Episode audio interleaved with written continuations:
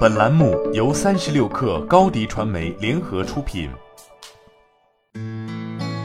本文来自三十六氪神译局。我们的人际关系极大的影响着我们的生活质量。友谊能为我们提供一个分享欢笑和经验的人，或者在生活艰难时提供一个可以依靠的肩膀。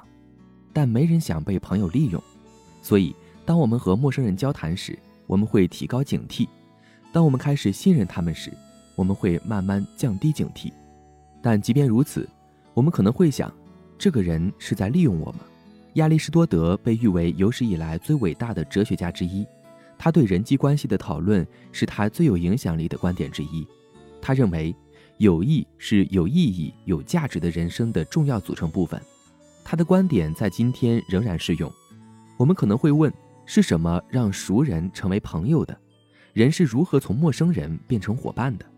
在尼格马可伦理学中，亚里士多德概述了友谊的三个重要组成部分，没有他们就构不成友谊。一，双方都必须了解这种关系。在社交媒体的世界里，很多关系变成了准社会关系，这些都是片面的。一方投入了自己的时间，而另一方却不知道对方的存在。想想那些迷恋摇滚明星的青少年粉丝，真正的友谊不是这样的。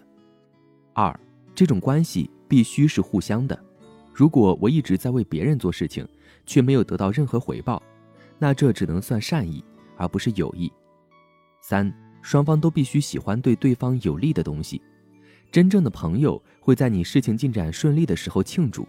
他们不会嫉妒，当然也不希望他们的朋友失败。根据亚里士多德的说法，真正的朋友希望对方成功，并为此而感到兴奋。他们也可能会尝试能带来好处的事情，只是因为这对他们有好处。真正的朋友不会因为想要回报而帮助别人，或者认为这样做会让别人喜欢自己。你可能会问自己：我怎样才能成为一个好的朋友？首先，友谊有三种类型：一、基于效用的友谊，我们建立友谊是因为这对我们有益，而不是因为我们关心那个人。这些通常是互利的，所以我们仍然关心对方的利益。我们希望他们发现这种关系是有益的，就像我们一样。二、基于快乐的友谊，这种情况最常发生在年轻人之间，他们生活在情感的引导下。首先追求自己的快乐和眼前的事物。当我们被某人吸引时，友谊就形成了。他们相处起来很有趣。三、真正的友谊，这种类型的友谊非常罕见。当双方都只关心对方的利益时，就会出现这种情况。他们不是为了达到某种目的而做朋友的，而是为了朋友而互相祝福。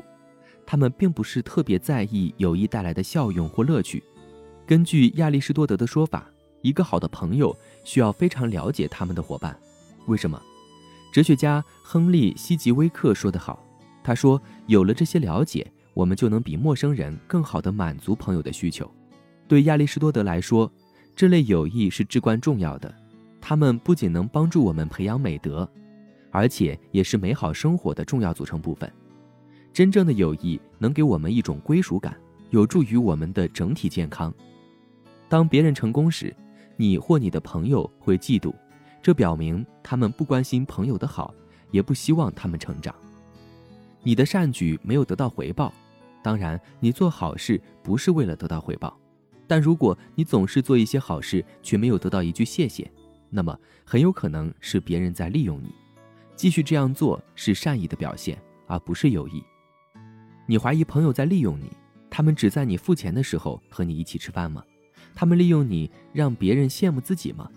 还是你只能在他们没有其他安排的时候才能见他们？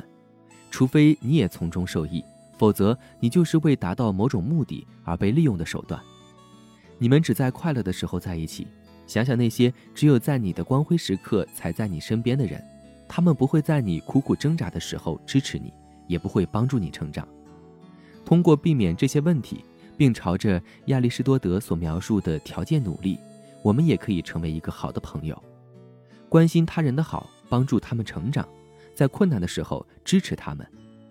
亚里士多德认为，这样做你们的关系将更深，彼此更加欣赏。这么做也能帮助自己实现一个有价值、有意义的生活。